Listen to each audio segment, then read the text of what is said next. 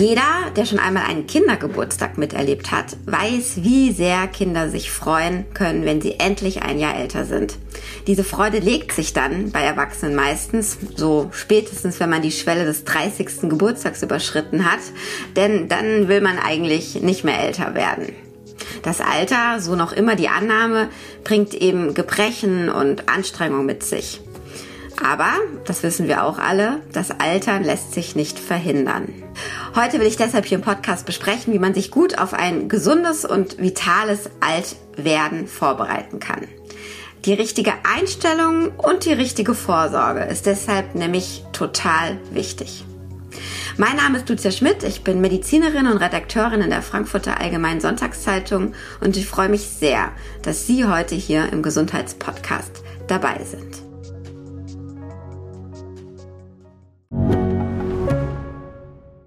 Ich bin Dr. Falk Stierkart und leite ein medizinisches Versorgungszentrum in Erlangen. Der Job als niedergelassener Arzt ist nicht unattraktiv, aber er scheitert oft schon an der Wurzel. Wenn unser Studiensystem nicht darauf ausgelegt ist, genug Ärzte in guter Qualität auszubilden, wie soll die medizinische Versorgung in Mittelfranken dann gedeckt sein? Die besondere Nähe der niedergelassenen Haus- und Fachärzte ist in Gefahr. Was die Gesundheitspolitik jetzt dringend ändern muss, erfahren Sie auf rettetdiepraxen.de. Mein heutiger Gesprächspartner ist Jürgen Bludau. Er ist Chefarzt der Abteilung für Geriatrie an der Asklepios Klinik in Lich. Und Geriater kümmern sich um den alternden Menschen. Jürgen Bludau hat also jeden Tag mit Menschen zu tun, die unter einfachen und oft auch nicht ganz so einfachen Umständen, ja, das Älterwerden meistern wollen. Wie man das am besten macht. Das bespreche ich jetzt mit ihm. Hallo, herzlich willkommen hier im Podcast, Herr Pludau. Vielen Dank, liebe Frau Schmidt, für die Einladung. Darf ich direkt mal mit einer, wie man sagt, unverschämten Frage einsteigen und Sie einmal fragen, wie alt Sie eigentlich sind und wie Sie da so das Altwerden empfinden? Ich bin 63 Jahre alt und ich habe sehr viel Respekt vor dem Alter und vor allem vor meinen älteren Patienten oder vor alten oder älteren Menschen, Mitbürgern überhaupt. Denn viele haben ja schon vieles miterlebt und ich staune immer, wie sie, wie sie mit äh, Schwierigkeiten im Leben fertig geworden sind, wenn es zum Beispiel um den Verlust eines Ehepartners oder Ehepartnerin dreht oder auch den Tod eines Kindes, egal wie alt das Kind nun sein mag. Und unsere, unsere ältere Generation ist ja auch teilweise noch im Krieg, aber auch nach dem Krieg unter sehr schwierigen Bedingungen aufgewachsen. Und ich, äh, ich bin also immer sehr überrascht, was, wie diese Leute mit all diesen Schwierigkeiten im Leben fertig geworden sind. Aber man hört daraus, Ihnen geht es noch gut, noch können Sie positiv aus Alter gucken. Ja, das kann ich, Gott sei Dank. Ja, jetzt sind Sie Geriater. Ähm, das ist die sozusagen der Altersmedizin, also die Geriatrie ist die Altersmedizin. Ab wann kommen denn Patienten zu Ihnen? Ist das tatsächlich eine Altersgrenze, wo man sagt, okay, jetzt geht's in die Geriatrie? Oder ist das eher eine Frage der Diagnose oder der sogar vielen Diagnosen, die manche älteren Menschen mit sich rumtragen? Ja, es ist beides. Also der geriatrische Patient wird hier immer noch als 65 und älter definiert. Aber das Alter ist ja nur ein Teil. Es gibt ja leider Gottes auch Patienten oder Menschen, die nun jünger sind und aber schon an einer Demenz oder eine Multimorbidität, das heißt Mehrfacherkrankungen leidet, äh, Schlaganfälle, Herz- und Lungenkrankheiten. Also es geht beides. Also die, die gebrechlichen Patienten, aber auch Patienten, die 65 60 und älter sind. Mhm. Jetzt haben wir in den ersten beiden Fragen schon viel darüber gesprochen, dass ja das Alter eben beschwerlich sein kann, dass Gebrechen dazukommen, fast immer irgendwelche größere oder kleinere. Sie stehen ja aber dafür zu sagen, man kann eben auch fröhlich aufs Alter zugehen. Also das hat auch absolut etwas Schönes. Wie vermitteln Sie das gerade solchen Menschen, die Sie als Patienten haben, die eben bei Ihnen sind, weil es gerade nicht so rund läuft mit dem Älterwerden? Ja, es ist eine gute Frage. Also ich sage ja, also alt werden ist ein Vergnügen, aber man muss es richtig anstellen. Und das bedeutet Arbeit. Man muss an seiner Gesundheit ja, arbeiten, mitarbeiten, zum Partner des Arztes werden. Aber wie Sie auch schon vorhin angesprochen haben, es geht um die Einstellung. Da geht es zum Beispiel darum, gewisse ja, Schwierigkeiten, die man hat, mit denen man leben muss, zum Beispiel den Gebrauch eines Rollators oder man kann nur im Rollstuhl fahren, das zu akzeptieren. Und akzeptieren bedeutet nicht aufzugeben, sondern ganz im Gegenteil, damit noch zu leben. Das ist nicht einfach, aber aufzugeben, das, äh, dann äh, wird das, äh, wird das sehr, sehr schwierig. Also akzeptieren und damit dann leben. Die andere Sache ist auch heute leben, neugierig bleiben, nicht sagen, ach, das hatten wir in 19, 1960 nicht, das brauchen wir auch jetzt nicht, so ein Internet, das brauche ich gar nicht wissen, sondern interessiert sein, was machen die Enkel, was machen die Leute, die Nachrichten lesen, heute leben und ein Teil davon sein. Und natürlich natürlich, ich glaube, das Wichtigste ist auch verzeihen können. Wenn man sich mit der Familie, mit Kindern, aber auch mit Freunden oder Nachbarn äh, ja, äh, gezankt hat, äh, gestritten hat, dann auch vielleicht mal darüber nachdenken, zu sagen, das hat alles keinen Sinn. Äh, ich muss einfach mal auf die zugehen und sagen, das, das war nicht gut. Lass uns noch mal von vorne anfangen. Denn das Schlimmste, was, äh, glaube ich, einem älteren älteren Personen passieren kann, ist, wenn sie alleine sind. Und wir sehen das immer wieder. Dann hilft vielleicht die 80-jährige Nachbarin oder äh, jemand vom Pflegedienst kommt, aber man hat keinen Kontakt mehr zur Familie, man spricht nicht mehr mit Freunden. Dann wird die Welt sehr, sehr eng und das Leben sehr schwer. Jetzt haben Sie das Thema Versöhnen angesprochen. Das ist ja kein körperliches Leid, sondern eher ein, ein psychisches Leid, wenn man sozusagen einen Konflikt mit sich rumträgt. Es gibt ja den Spruch, das Alter macht milde. Ist da etwas dran? Erleben Sie das bei Ihren Patienten, dass da auch wirklich ja die Bereitschaft wächst, Konflikte aus dem ja aus dem Raum zu räumen? Also Manchmal ja.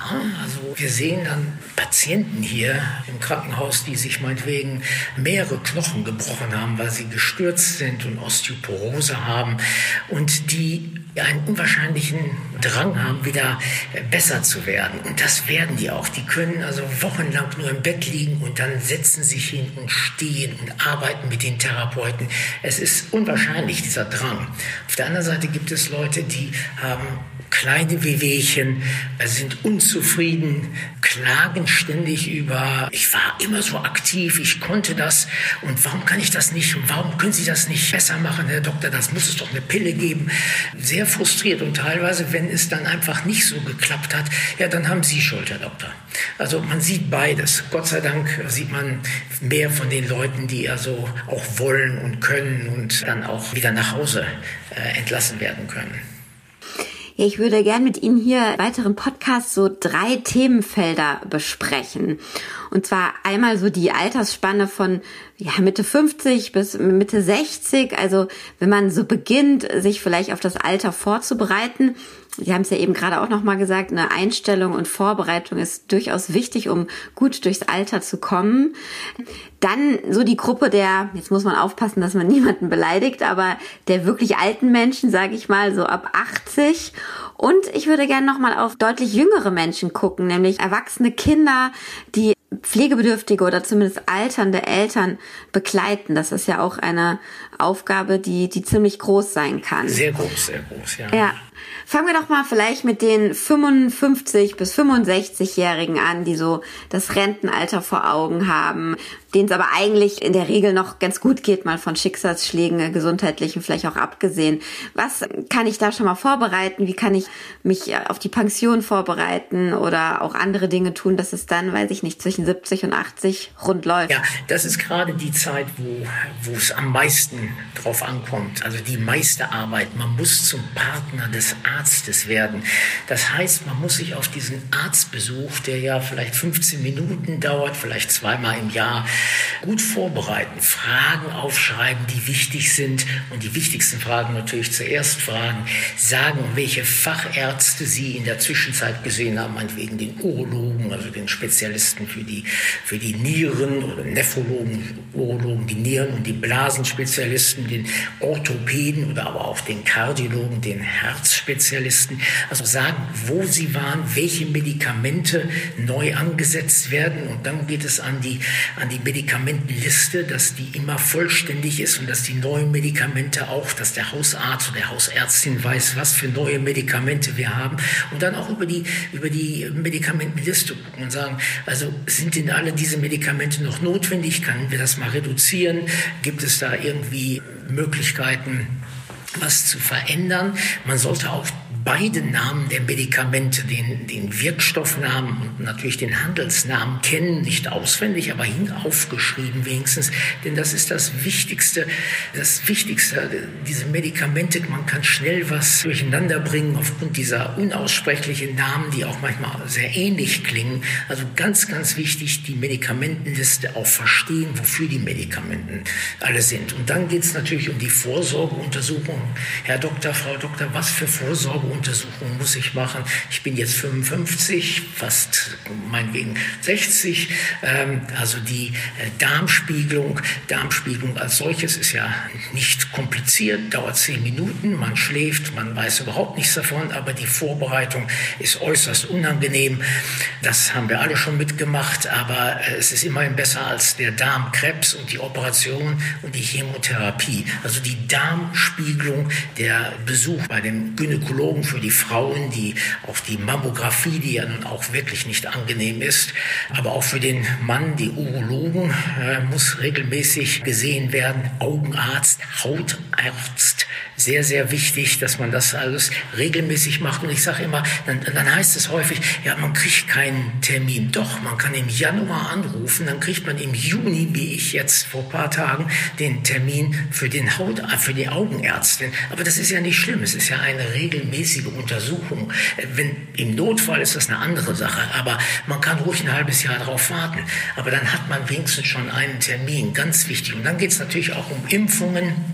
Da könnten wir jetzt noch eine Stunde drüber sprechen, aber natürlich ganz wichtig, die regelmäßige Grippeimpfung für alt und jung. Und nein, man kriegt keine Grippe von der Grippeimpfung. Man kann zwar eine Erkältung zwei Wochen später haben, aber das hätte man auch ohne die Impfung gehabt. Und dann gibt es die Pneumokokken. Das sind Bakterien, gerade die ältere Menschen, bei älteren Menschen eine Lungenentzündung hervorrufen können. Die, äh, die Impfung gegen, den, gegen die äh, Gürtelrose, die unangenehm ist und äh, teilweise auch wehtun kann, aber besser als die Schmerzen die Impfung an sich kann auch genau, schon wehtun. Besser ne? als die Schmerzen äh, nach einer Gürtelrose. Und auch Keuchhusten, das ist ganz wichtig. Keuchhusten für unsere älteren Patienten denn, oder älteren Menschen, Mitmenschen, die Enkelkinder oder Freunde von Enkelkindern können das reinschleppen aus der Kita, aus, dem, aus der äh, Schule. Und das kann also gefährlich werden, Keuchhusten. Man muss dann so eine Boosterimpfung bekommen. Also das ist, also wie Sie sehen, es ist mhm. viel Arbeit. Man muss sich vorbereiten auf so einen Besuch und man muss auch auch genau ja, selbst so ein bisschen Buch führen über, über, seine, äh, über seine Gesundheit und Vorsorgeplan, sagen wir mal so. Hm. In Zukunft kommt vielleicht noch die Corona-Impfung dazu, das wissen wir noch nicht so genau, aber auch bei älteren Menschen ja Thema.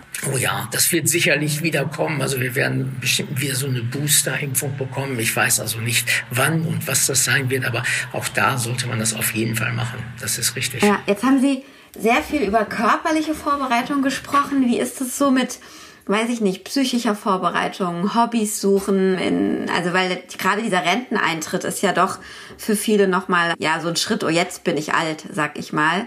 Was kann man neben dem rein körperlichen noch so in diesen Jahren davor machen, dass das dann möglichst mit Freude und Wohlwollen begleitet ist? Ja, da, da, haben Sie vollkommen recht. Denn körperlich kann man da also schon sehr fit sein, aber dann sitzt man plötzlich zu Hause und dann kommen auch Depressionen. Man war sonst im, im Büro und äh, da hatte man viele Bekannte und Leute und man wusste den Tagesablauf und plötzlich ist das so ein leerer Tag. Man lebt so in den Tag herein. Da ist es wichtig, dass man sich sozial einbindet. Also meinetwegen ein Buchclub, Fahrrad, äh, ähm, Fahrradclubs oder Fahrradgruppe, Wandergruppen, dass man immer immer, sieht mit vielen anderen Leuten zusammen. Denn das, das Soziale, das hilft auch vor allem der Kognition und wie gesagt, dabei dann auch weiter neugierig bleiben und auch intellektuell ja, weitermachen, sagen wir mal so. Das ist sehr, sehr wichtig und kann dann also über diese, diese Zeit überbrücken, wo man plötzlich nicht mehr, wo der Tagesrhythmus anders ist, weil man nicht mehr ins Büro fährt oder zur Arbeit oder wo auch immer hin.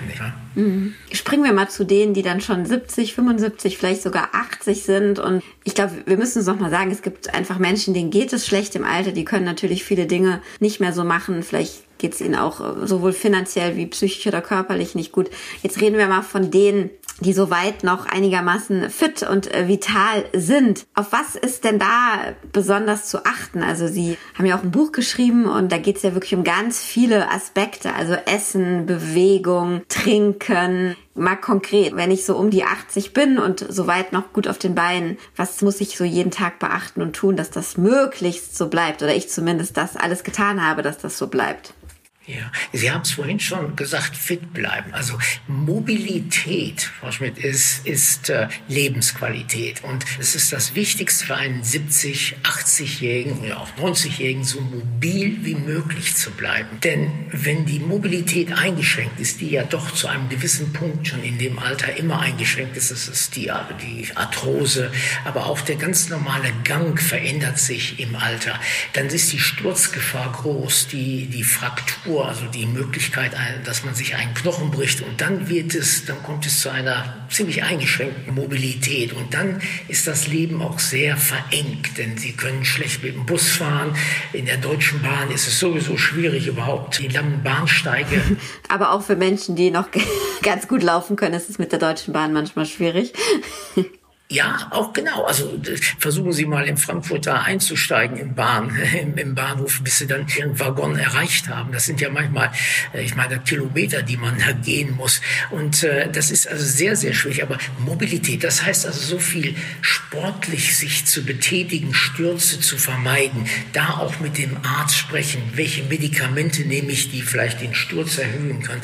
Und wirklich also regelmäßig gehen und wenn es mit dem Rollator ist, schwimmen ist auch sehr gut, aber auch Krafttraining. Und ich sage auch immer, also man kann auch morgens mal ins Fitnessstudio gehen. Da sind dann also alle die jüngeren Leute, die äh, im Moment im Büro sitzen.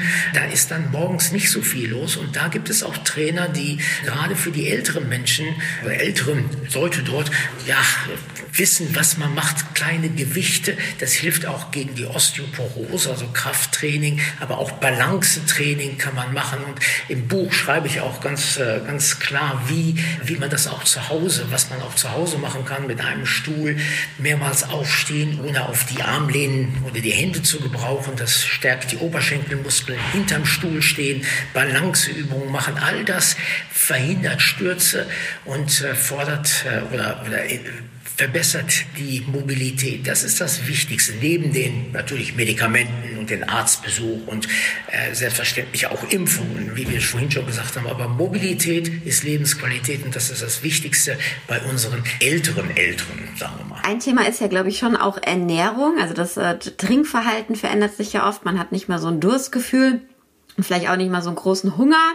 Ähm, haben Sie da noch ganz praktisch ein, zwei Tipps, äh, dass ich einfach genug Wasser zu mir nehme und auch ausreichend Nährstoffe? Ja, das ist, äh, das ist auch sehr wichtig. Also wir sagen immer, das Beste ist einfach fünf Gläser morgens äh, auf den, neben der Spüle hinstellen und diese fünf Gläser müssen dann am Abend in der Spüle stehen und zwischendurch natürlich gefüllt mit, mit äh, Wasser, aber auch gemischt meinetwegen mit, äh, mit Säften, so ein bisschen mischen, denn nicht nur, nur Wasser trinken, das enthält wenig äh, Natrium. Also man muss dann aufpassen, dass man einfach nicht natriumarmes Wasser immer trinkt ähm, also salzarmes Wasser. Ähm, und diese fünf, fünf äh, müssen dann eben äh, in der Spüle stehen. Dann weiß man, dass man wenigstens genug getrunken hat. Also wir sagen immer so etwa anderthalb, 0,75 Liter Flaschen trinken. Jetzt gibt es natürlich äh, viele ältere Leute, die haben Herzprobleme, ähm, die können nicht so viel trinken, das ist klar. Aber man sollte das auch mit dem Hausarzt besprechen, wie viel man trinken soll. Aber Sie haben vollkommen recht, es ist, es ist ein großes Problem. Der Durstmechanismus wird einfach äh, weniger im Alter. Und das Gleiche gilt auch jetzt, vor allem in, in der Sommerzeit, wo es sehr heiß und schwül ist, aber auch im Winter, wenn man dann in der Wohnung, im Haus sitzt, die Heizung ist an, dann ist es trocken, dann muss man genauso viel trinken. Also es ist nicht nur Sommer, auch im mhm. Winter. Mhm. Kommen wir nochmal zu der letzten Gruppe, die ich angesprochen habe. Die sind noch nicht alt, die haben aber mit alten Menschen zu tun oder kommen ähm, ja in die Situation, dass die eigenen Eltern vielleicht plötzlich etwas gebrechlich werden oder eben ja einfach erstmal alt. Welche Themen sollte in so einer Konstellation mal angesprochen werden? Also wenn ich mich dann mit meinen Eltern mal an den Tisch setze ähm, und äh, was muss da besprochen werden? An was sollte man da denken? Wie kann man Eltern unterstützen oder eben auch auf bestimmte Dinge aufmerksam machen? Ja, und zwar sollte man, ähm, wenn das die Eltern möchten, mit zum Arzt, wenigstens einmal mit zum Arzt gehen und äh, auch mal hören, was der Arzt sagt und äh, vor allem, wenn es dann äh, gewisse, gewisse Probleme gab. Also vier Ohren hören mehr als zwei, die höchstwahrscheinlich auch schon wieder Hörgeräte haben. Ähm, also wenn, wenn die Eltern das möchten. Und der Arzt sollte das oder die Ärztin sollte das dann auch akzeptieren die andere Sache ist, mit den Eltern über, ähm, ja, über die Patientenverfügung sprechen. Was möchten sie im Falle, dass sie nicht mehr äh, irgendwas sagen können, sprechen können? Sie sind gestürzt und sind, äh, äh, haben vielleicht einen Schlaganfall, können nicht sprechen. Was möchten sie in so einem Fall? Äh, was sollen denn die Kinder dem Arzt sagen? Ähm, eine Sache. Die andere Sache, auf Stürze aufmerksam machen. Also stürzt Mutter, bitte lass, sag uns das, denn ein Sturz ist nicht normal. Ein Sturz ist okay, vielleicht okay, es gibt eine kleine Prellung, einen blauen Flecken, aber das geht dann immer weiter und irgendwann ist die Hüfte gebrochen. Die andere wichtige Sache ist Kognition. Also wenn man auch fragen, äh, hat man Gedächtnisprobleme? Das bedeutet nicht gleich immer eine Demenz, aber je älter man ist, desto höher das Risiko. Und man kann dagegen etwas machen. Man kann, es gibt Medikamente, ähm, die wir haben, zwar nicht perfekt, aber wenigstens Medikamente. Wie gesagt, dann gibt es auch ähm, diese soziale Einbindung, also äh, über, über Kognition sprechen, aber auch über Depressionen. Es gibt es etwas, was, äh, was sie sehr deprimiert und äh, wie, kann ich, äh, wie, wie kann man sie am besten unterstützen? Das ist, äh, ist ein, ein wichtiger Punkt und das Buch ähm, beschreibt auch, was man machen mhm. soll. Ähm also Sie haben jetzt gerade gesagt, das ist ja nicht immer eine Demenz, aber Demenz ist ja schon auch dadurch, dass wir immer älter werden, wie so eine Volkskrankheit geworden. Aber eine gewisse Vergesslichkeit im Alter ist tatsächlich ganz normal. Also dass ich mir plötzlich Dinge nicht mehr so gut merken kann oder was vergesse, ähm, ist erstmal bis zum bestimmten Punkt noch völlig okay. Habe ich das richtig verstanden?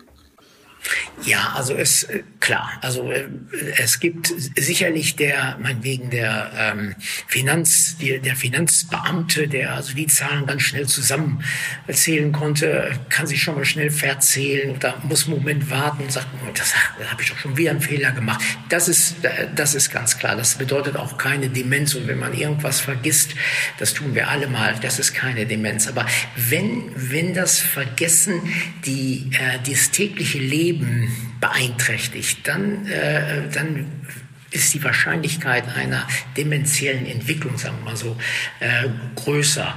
Und das muss nicht immer zu einer, einer vollen, vollständigen Demenz, sagen wir, einer Alzheimer-Demenz kommen, aber äh, es, äh, es kann ja dann auch Zwischenstufen geben, wo, wo also mehr Unterstützung im Alltag ähm, gebraucht wird. Und das ist noch eine andere Sache, die ich da äh, eigentlich sagen sollte. Auch die Kinder sollten mal mit den Eltern über äh, vielleicht Heime sprechen. Ähm, wenn, wenn die Pflege, wenn es eines Tages mal eine Pflege äh, notwendig ist, äh, was haltet, was, was möchten die Eltern? Zu Hause gepflegt werden oder im, im, in einem Heim und, und äh, äh dass man da ganz offen drüber spricht. Ich glaube, das ist ganz wichtig, denn das hilft auch unseren Eltern älteren Mitmenschen. Ja, wobei das Thema Pflege ja, also es ist schön, wenn man das so ganz frei entscheiden kann, wo man gepflegt werden muss, das äh, möchte. Es ist ja auch oft eine organisatorische und auch finanzielle Frage. Ähm, mhm, und für die Kinder ja. dann eben auch manchmal durchaus eine Belastung und ein schlechtes Gewissen, wenn man es eben nicht leisten kann, die Eltern zu pflegen, weil man weiter weg wohnt oder weil die Möglichkeiten nicht gegeben sind. Ähm, wie, das ist also, glaube ich, auch so ein, durch, kann ein durchaus heikles Thema werden. Wie, wie spreche ich das gut an, dass da nicht gegenseitig Groll aufkommt? ich glaube, ich glaube, man, äh, also ehrlich, ehrlich wird am längsten, so nach dem Motto, ähm, indem man sagt, also guck mal hier, also wir, wir wohnen in Hamburg und äh, ähm, wir beide sind äh, berufstätig, äh, ihr wohnt meinetwegen hier in Hessen. Ähm, und äh, wir können nicht immer kommen.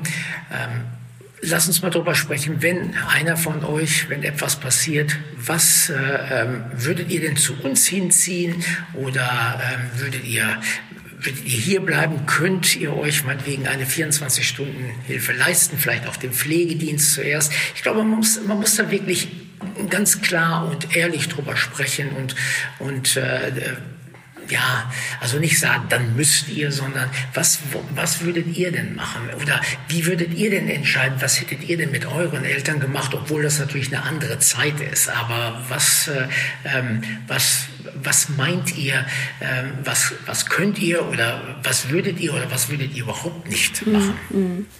Das heißt, man muss einfach äh, ganz offen und ehrlich miteinander umgehen, auch wenn durchaus manchmal ja auch, mm, ja, sei es eine, eine Erkrankung oder auch einfach eben doch, dass das nicht so klappt mit dem fröhlich älter werden, so eine gewisse Wesensveränderung oder Krummlichkeit entsteht bei älteren Menschen, mhm.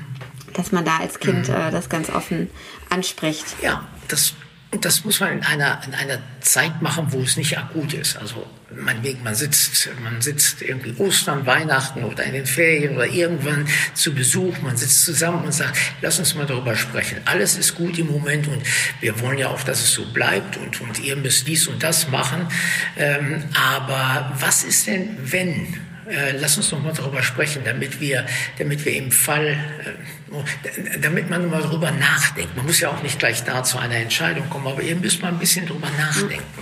Jetzt äh, heißt Ihr Buch ja und auch Ihre Einstellung ist so alt werden ist ein Vergnügen. Jetzt haben wir doch in dem Podcast relativ viel darüber geredet, was wir alles vorsorgen müssen, was man denken muss, was doch schiefgehen kann. Ich gebe Ihnen jetzt noch die Möglichkeit am Schluss, äh, weiß ich nicht, zwei, drei, vier Punkte maximal zu nennen. Was ist denn das größte Vergnügen am Altwerden für Sie?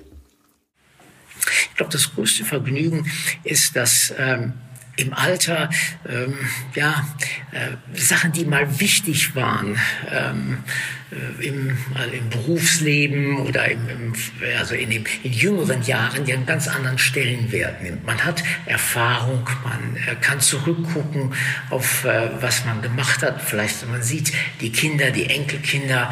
Ähm, man wird gefragt, sag mal, wie würdest du das machen? Und wie ich am Anfang schon gesagt habe, viele haben ja unwahrscheinliche Erfahrungen und, und auch Lebenszeiten miterlebt, die nicht einfach waren. Und sie können dann auch mal Ratschläge gegeben. Ich ich finde das also wunderbar, einmal mal äh, den Großvater, die Großmutter fragen, hör mal, was würdest du denn machen wie hättest du das denn jetzt gemacht, äh, wenn irgendwas schwierig ist? Ich habe meinen Job verloren oder mit den Kindern gibt es gerade mal so Krach, was, wie würdest du das machen? Und ich glaube, das ist ein, eine schöne Sache, man kann helfen. Nicht wahr? Die andere Sache ist, man hat Zeit und diese Zeit, es, es geht jetzt nicht ums Geld, sondern es geht um die Zeit und die Zeit kann man auch gut nutzen. Und da habe ich ja schon gesagt, gesagt, neugierig bleiben. Man muss ja jetzt nicht gleich durch die, durch die Welt jetten, aber man kann regelmäßig spazieren gehen, man kann, wie gesagt, Gruppen finden, Buchclubs, es gibt, es gibt Angebote in Museen zu gehen und man muss ja nicht gleich nach Italien fahren. Es gibt ja in Deutschland wunderbare Museen, man kann sich weiterbilden, äh, Interessen, die man damals äh, hatte oder die man hat, aber die man nicht verfolgen konnte, weil einfach die Arbeit dazwischen kam und die Familie, kann man weiterentwickeln und ich glaube, ähm, das ist auch, den, wenn dann Enkelkindern da sind, mit denen äh, auch darüber sprechen, also das weitergeben. Ich glaube, das ist, äh, ist sehr, sehr, es kann sehr, sehr schön sein und auch erfüllend. Ja, lieber Herr Bludau, besten Dank für das Gespräch. Äh, wer noch tiefer einsteigen will, der kann in Ihrem Buch blättern. Das heißt, alt werden ist ein Vergnügen, wenn Sie es richtig anstellen. Gesund und gut vorbereitet älter werden, das bei Edelsbuck erschienen ist. Ihnen, liebe Hörerinnen und Hörer, auch Ihnen danke für Ihr Interesse. Bleiben Sie also positiv und dem Leben und dem Alter zugewandt. Ja, und im besten Fall bleiben Sie auch diesem Podcast zugewandt. Ich freue mich nämlich, wenn Sie auch beim nächsten Mal wieder zuhören. Bis dahin wünsche ich Ihnen alles Gute und sag Tschüss, Herr Pludau. Vielen Dank fürs Kommen. Ja, und Frau Schmidt, ganz herzlichen Dank nochmal für dieses Interview, dieses Gespräch. Danke. Ja, sehr, sehr gerne. Bis dahin. Tschüss.